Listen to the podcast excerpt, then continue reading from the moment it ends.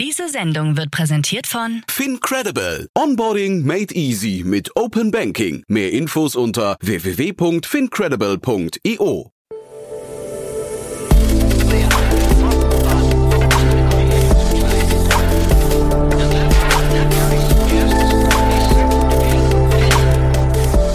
Startup Insider Daily. Interview. Ja, herzlich willkommen zu Startup Insider Daily. Mein Name ist Jan Thomas und heute geht's hier um die betriebliche Altersvorsorge. Ich spreche mit Christoph Leser. Er ist CEO und Co-Founder von Pencilla. Jan, ich hatte neulich mit Carlo Schmidt von Cherry Ventures schon ausführlich über das Unternehmen gesprochen. Es hat gerade eine Finanzierungsrunde abgeschlossen, unter anderem mit Motive Partners und versucht mit einem Zwei-Säulen-Geschäftsmodell gerade den Bereich der betrieblichen Altersvorsorge, wie gesagt, so ein bisschen auf den Kopf zu stellen, zu digitalisieren. Ja, und ich finde das Ganze wirklich relativ spannend, weil da ein Markt angegangen wird oder vielleicht wachgeküsst wird, der scheinbar noch so ein bisschen im Tiefschlaf ist. Bin gespannt, wie ihr das gleich findet. Alle weiteren Details dazu kommen jetzt von Christoph Leser, dem CEO und Co-Founder von Pencilla. Werbung. Hi, hier ist Nina aus dem Content-Team von Startup Insider. Vielleicht hast du es ja schon gehört, wir haben endlich neben unserem Hauptkanal Startup Insider nun auch separate Kanäle für unsere verschiedenen Formate eingerichtet. Wenn du zum Beispiel nur unser tägliches Nachrichtenupdate Startup News hören möchtest, kannst du ab jetzt ausschließlich den Startup News Kanal abonnieren. Gleiches gilt für Investments und Exits, Startup Spotlight und alle anderen Formate, die zukünftig kommen werden. Die volle Ladung Startup Insider, also alle Formate, gibt es natürlich weiterhin hier auf dem Hauptkanal. Also, um die einzelnen Kanäle zu abonnieren, besuche jetzt startupinsider.de/slash insider. Wir sehen uns auf deinem Lieblingskanal. Startup Insider Daily. Interview. Sehr schön, ich freue mich. Christoph Leser ist hier, CEO und Co-Founder von Pencilla. Hallo Christoph. Hallo Jan, freut mich, hier zu sein. Vielen Dank. Ja, freue mich sehr, dass wir sprechen. Ich habe ja neulich mit Carlo Schmidt schon über euch gesprochen von, von Cherry Ventures. Ähm, und wir waren beide ganz angetan eigentlich, äh, dass äh, zumindest augenscheinlich ähm, ihr dann in, den Markt gefunden habt, der noch nicht richtig beackert wurde. Ne? Ist das so? Ja, absolut. Also wir haben ja vor der Gründung durchaus äh, intensiv uns den Markt angeguckt und ähm, guten Zugang zum Markt. Ich aus einem Familienunternehmen komme, das sich schon seit über 30 Jahren mit diesem Themengebiet auch beschäftigt in der BAV. Und ähm, so wie wir den Markt jetzt angehen, ist es tatsächlich ein, eigentlich ein unbedecktes Feld. Ja, so ist es. Hm. Wie seid ihr drauf gekommen, genau? Erstmal, es ist ein riesen gesellschaftliches Problem, das wir uns angucken. Ne? Überalterung, äh, Schieflage in der Finanzierung, im Rentensystem. Und ähm, da stellt man sich natürlich schon so ein bisschen die Frage auch selber, was passiert denn eigentlich bei mir im Alter? Ne? Dazu kommt, wie gesagt, ich komme aus einem Familienunternehmen, das seit 30 Jahren in einem sehr nischigen ähm, Spezialgebiet der betrieblichen Altersvorsorge aktiv ist. Und da schwebt natürlich schon immer so ein bisschen der Gedanke mit, ist es eigentlich alles oder ähm, geht da nicht mehr? Ne? und so haben wir uns den Markt dann einfach tiefer angeguckt und haben festgestellt, das Potenzial der, der betrieblichen Vorsorge ist halt leider nicht ausgenutzt. Ne? Mhm. Das heißt, du machst jetzt deinem elterlichen Betrieb, machst jetzt Konkurrenz? So ist es. Ja, man disruptiert sich ja immer am besten selbst. Ne? Ja, nee, sehr, sehr schön. Ähm, sag mal, begreift ihr euch als Fintech? Äh, ist das eine richtige Einordnung? Ich glaube, wir sind ein bisschen hybrid. Ne? Also ihr habt ja, du und Carlo auch schon ein bisschen drüber philosophiert. Ähm, wir sind jetzt wahrscheinlich nicht Fintech im Sinne von, dass wir Versicherungsprodukte äh, oder als Versicherer auftreten. Ähm, wir sind so an der Schnittmenge zwischen Fintech und HR-Tech. Ne? Also der Einsatzzweck mhm. ist schon sehr stark im HR und prozessuale Themen, aber wir haben halt sehr, sehr starke Überlappungen in den ganzen, in die Fintech-Welt. Ne? Mhm. Und HR ist auch eure Einflugschneise? So ist es. Ja. ja. Ist das hinterher, ist das so ein B2B2C-Modell oder, ähm, oder ein reines B2B-Modell? Ja, also im ersten Schritt ist es ein B2B-Modell, ne, weil wir als SaaS-Lizenzen natürlich an den ähm, Arbeitgeber, an, den, an die Unternehmen, äh, sag ich mal, unsere Software verkaufen. Unsere langfristige Zielsetzung ist es aber tatsächlich dem Mitarbeiter als zentrales Portal für seine Vorsorge zur Verfügung zu stehen. Mhm. Und dann wird es natürlich zum B2B2C-Modell. Das heißt, auch das wieder quasi spitzer, spitzes Einfallstor und dann hinterher viele Ideen, wie man das ausbauen kann? Die Ideen sind, ja, die sind da. ja. Pencilla, der Name, wo kommt der her? Wir haben äh, Pension kombiniert mit Godzilla. okay. Ja. Und daraus wurde Pencilla. Aha, cool. Aber da, trotzdem ist es dann hinterher eher, müsst ihr euch dann als Publikumsbrand, also als wirklich Consumer-Brand dann irgendwie so positionieren mit dem Namen oder müsst ihr eher so der, der H, des HRlers Best Friend werden? Ja, aller Best Friend, glaube ich, trifft sehr gut. Ja. Ähm, allerdings, ne, man hat ja auch mal so ein bisschen einen eigenen Anspruch daran, wie man die Dinge tut. Und ähm, wenn du dir halt diesen Markt anguckst, BAV, ne, Versicherungen, das ist halt sehr blau und äh, sehr oft auch einfach ein bisschen angestaubt. Ne? Und wir haben gesagt, mhm. also alles, was wir sein wollen, ist halt eben nicht das. Und ähm, wahrscheinlich ist Pencilla jetzt kein klassischer B2B-Brand, ne? ähm, in der Form, wie man ihn vielleicht aus dem, aus dem Lehrbuch abgeleitet hätte. Mhm. Ähm, aber wir haben das sehr bewusst gemacht, da auch ein bisschen rauszustechen. Wie reagieren jetzt die großen Unternehmen auf euch? Also ich meine, ihr seid ein Startup, ihr beschäftigt euch mit einem Thema, das irgendwie per se irgendwie die nächsten, weiß nicht, 30, 50 Jahre Bestand haben muss. Ähm, traut man euch das zu? Bis jetzt haben wir sehr positives Feedback. Ja? Also ich glaube, einmal ist ausschlaggebend, dass wir mit sehr viel Fachkompetenz natürlich ähm, an das Thema rangehen. Ansonsten, glaube ich, tust du dich schwer, da zu überzeugen. Ähm, vermutlich ist es auch hilfreich, dass wir jetzt nicht irgendwie, sag ich mal, ähm, gerade in irgendeinem Inkubator uns überlegt haben, dass das ein Thema wäre, sondern dass wir einen sehr, sehr klaren Bezug daran haben und ähm, auch schon lang letztlich mit dem Thema dann zu tun haben aus dem elterlichen Betrieb heraus. Das ist schon ähm, ein Asset, ja. Aber ja klar, das ist eine Herausforderung, ähm, dass man natürlich sagt, ein langfristiges Problem mit einem Startup zu lösen, ähm, ist immer eine gewisse Wagnis. Auf der anderen Seite, ähm, die Bestandsunternehmen, die es da sind, die haben es bis jetzt nicht so gut hinbekommen. Ne? Ja, Carlo hat ja gemutmaßt von der Bewertung und so weiter, ihr müsstet schon die ersten Kunden haben. Ist das schon realistisch? Ja, ja, das ist absolut so. Genau. Wow. Also wir sind äh, mit den ersten Kunden unterwegs ähm, haben da auch gutes und positives Kundenfeedback.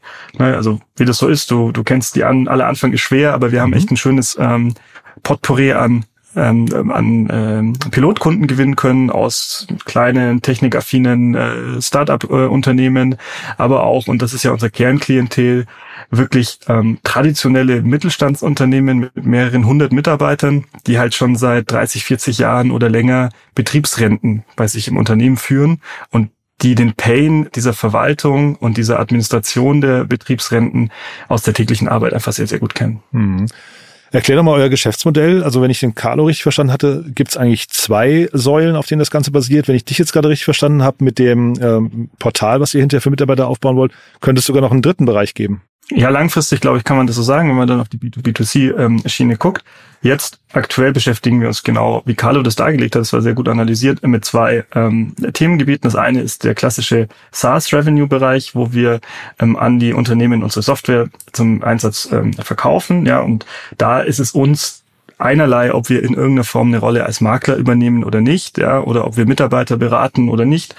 Und da ist uns auch tatsächlich, und das macht uns sehr besonders, auch egal, wie die betriebliche Vorsorge umgesetzt wird. Mhm. Also ähm, wir sind nicht abhängig davon, dass da ein Versicherungsprodukt dahinter hängt oder dergleichen, sondern wir können alle Ausgestaltungsmöglichkeiten, ähm, die die betriebliche Vorsorge bietet, bei uns im System abbilden. Ja. Mhm. Und dafür sind wir dann eben auch genauso interessant für die Unternehmen, die 30, 40 oder mehr Jahre Betriebsrenten äh, im Bauch tragen. Mhm.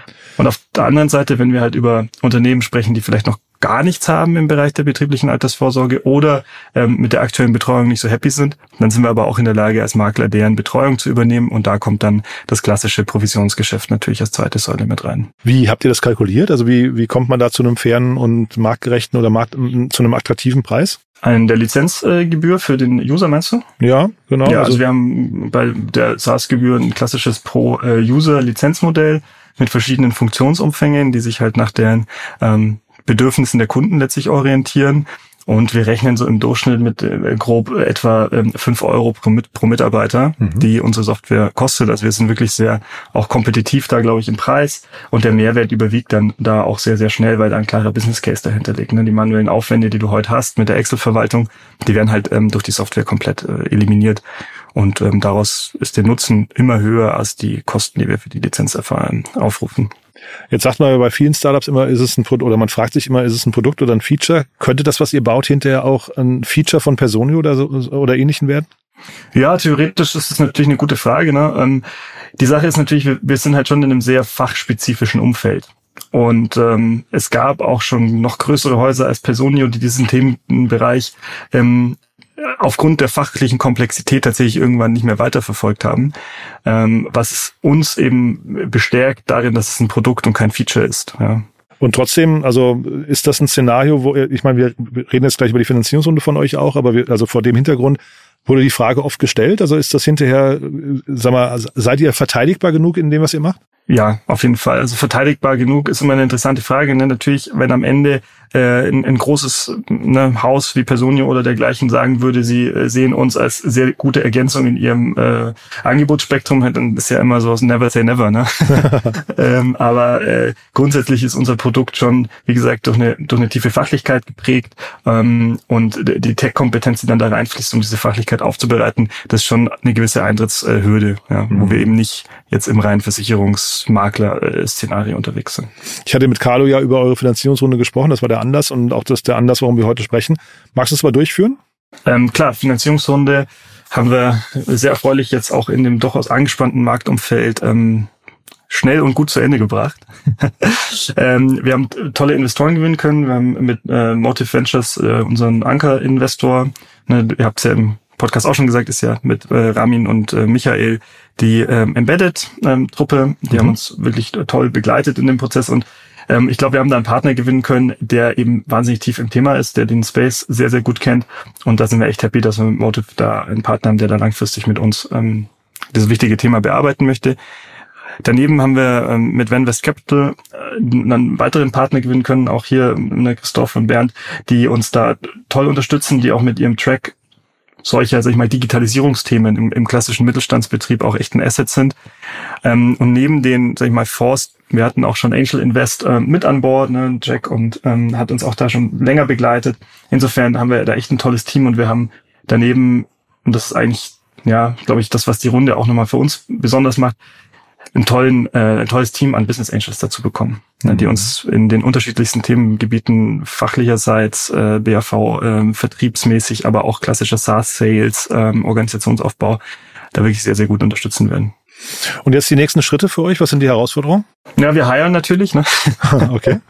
aber jetzt nicht des Heierns wegen, sondern ähm, wir wollen natürlich dem Thema gerecht werden, wie wir es uns auf die Fahne schreiben. Nämlich für uns ist wahnsinnig wichtig, dem äh, ganzen Thema der, der Vorsorge ähm, mit zwei Aspekten zu begegnen. Also wir glauben, die BAV ist heute noch nicht so genutzt, weil im Grunde genommen eine gewisse Angst davor herrscht. Und zwar bei Arbeitgebern wie bei Mitarbeitern. Ja, und dann gibt es natürlich auch Vorbehalte, was vielleicht Rendite anbelangt und dergleichen.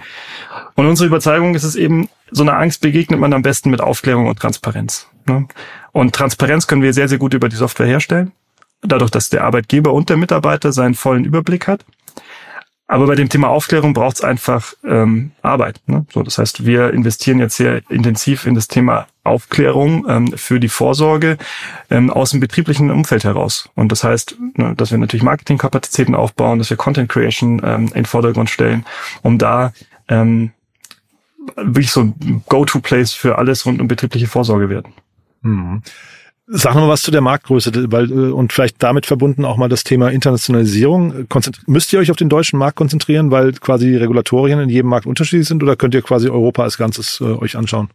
Wir gucken langfristig natürlich auf Europa als Ganzes, weil wir in jetzt vor allem den, ähm, sag ich mal, traditionell Arbeitnehmer ähm, geprägten Märkten, ne, wie das jetzt in Deutschland der Fall ist, oder auch Frankreich, Italien, Spanien, ne, wo man so eine, so eine Gewerkschaftshistorie ähm, auch hat, da spielt das Thema Betriebsrenten eine große Rolle. Und du hast in all diesen Märkten dieses drei Schichten oder drei Säulen Modell bestehend eben aus gesetzlicher, betrieblicher und privater Vorsorge.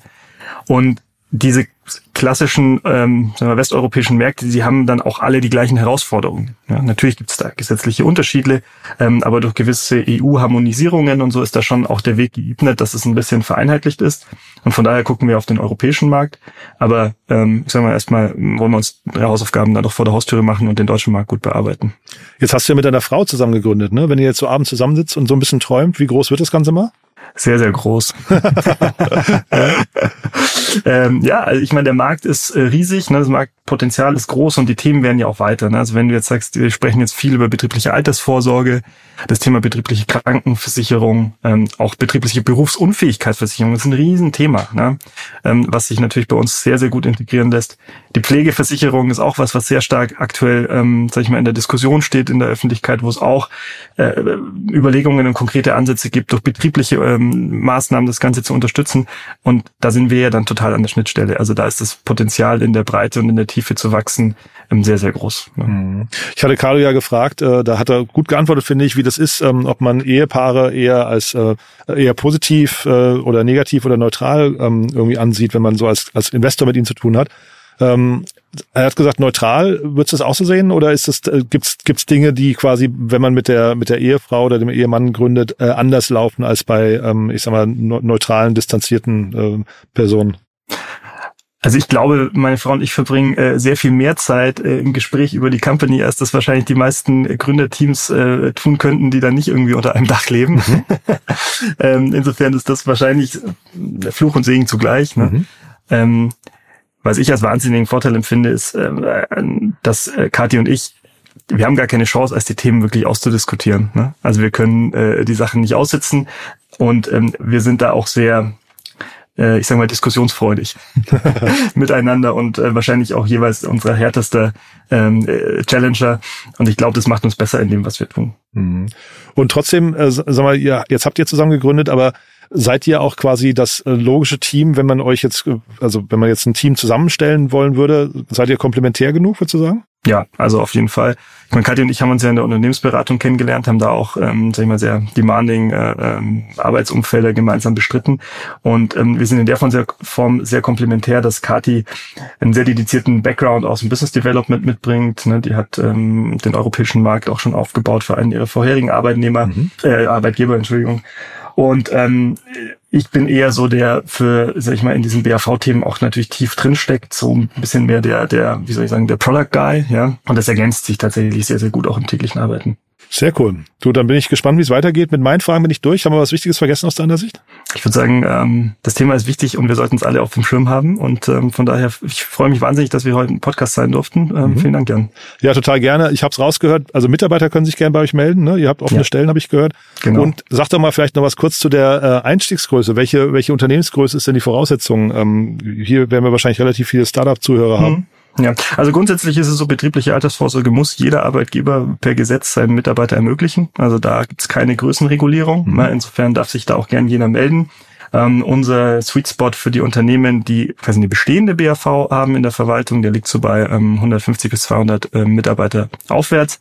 Ähm, und wenn es darum geht, das Thema neu einzuführen, dann sind wir bei 50 Mitarbeitern aufwärts äh, auf jeden Fall am Start. Aber mhm. ähm, ne, auch wenn es weniger sind, freuen wir uns natürlich über einen Kontakt. Gar kein Thema. Super. Du, dann wünsche ich viel Glück erstmal, äh, viel Erfolg für die nächsten Schritte und wir bleiben in Kontakt, ja? Herzlichen Dank, Jan. Danke Bis dir. dahin. Ciao, Christoph. Ciao. Ciao. Werbung. Hi, hier ist Paul, Product Manager bei Startup Insider. Willst du wissen, welche Startups aus Hamburg, Mannheim oder vielleicht auch Bielefeld sich mit künstlicher Intelligenz beschäftigen? Oder wie zum Beispiel das Portfolio von Earlybird oder HV Capital aussieht? Entdecke all das und noch viel mehr auf unserer Plattform. Kostenlos und ohne Begrenzungen. Unsere Datenbank umfasst über 20.000 Profile aller relevanten Startups, Investoren und Personen, die darauf warten, von dir entdeckt zu werden. Also, wenn ich dein Interesse geweckt habe, schau einfach mal auf unserer Plattform vorbei unter startupinsider.de/slash insider. Startup Insider Daily, der tägliche Nachrichtenpodcast der deutschen Startup-Szene. Ja, das war Christoph Leser, CEO und Co-Founder von Pencilla. Ja, hat mir großen Spaß gemacht. Ich habe es ja vorhin gesagt, irgendwie spannend zu sehen, dass man solche riesengroßen Märkte ja irgendwie als Startup noch angehen kann. Und spannend dabei auch natürlich, dass die Regulatorik dem Startup zugutekommt und auch die Idee mit dem Kundenportal, mit dem Mitarbeiterportal finde ich irgendwie relativ smart. Also ich bin sehr gespannt, wie sich das Ganze weiterentwickelt. Wenn es euch gefallen hat, gerne weiterempfehlen oder auch gern mal bei Christoph melden. Ihr habt ja gerade gehört, wo der Sweet Spot liegt für die Unternehmen, mit denen sich Pencilla gerne unterhalten würde. Vielleicht gehört ihr dazu, vielleicht kennt ihr jemanden, der dazugehören könnte, dann wie gesagt gerne auch das weiterempfehlen. Ja, ansonsten nochmal kurz der Hinweis auf unsere Plattform. Ihr wisst, wir haben eine Plattform gelauncht und dort findet ihr in Kürze nicht nur alle Startups der deutschen Startup-Szene und alle VCs und alle Konnektierungen zwischen diesen ganzen Unternehmen, sondern ihr findet dort auch unsere eigenen Jobausschreibungen, denn nicht nur Pencilla sucht Mitarbeiter, auch wir verstärken gerade unser Team, unter anderem durch Sales Manager, durch Full-Stack Developer, durch Datenexperten. In der Redaktion möchten wir aufstocken und äh, wir suchen natürlich immer Praktikanten und Werkstudenten, Praktikantinnen und Werkstudentinnen und wir bieten natürlich auch jedem gerne an, der oder die von sich aus sagen, sie würden gerne mit uns arbeiten, wissen aber noch nicht in welcher Rolle, dann gerne einfach mal proaktiv bei uns melden. Wir haben ein Herz für coole Menschen, die für die Startup-Szene brennen. Ich kann mir auf jeden Fall vorstellen, ein Gespräch schadet nie. Ja, das war's von meiner Seite. Ich wünsche euch noch einen tollen Tag. Vielleicht hören wir uns nachher nochmal wieder und wenn nicht nachher, dann hoffentlich spätestens morgen. Bis dahin, alles Gute. Ciao, ciao.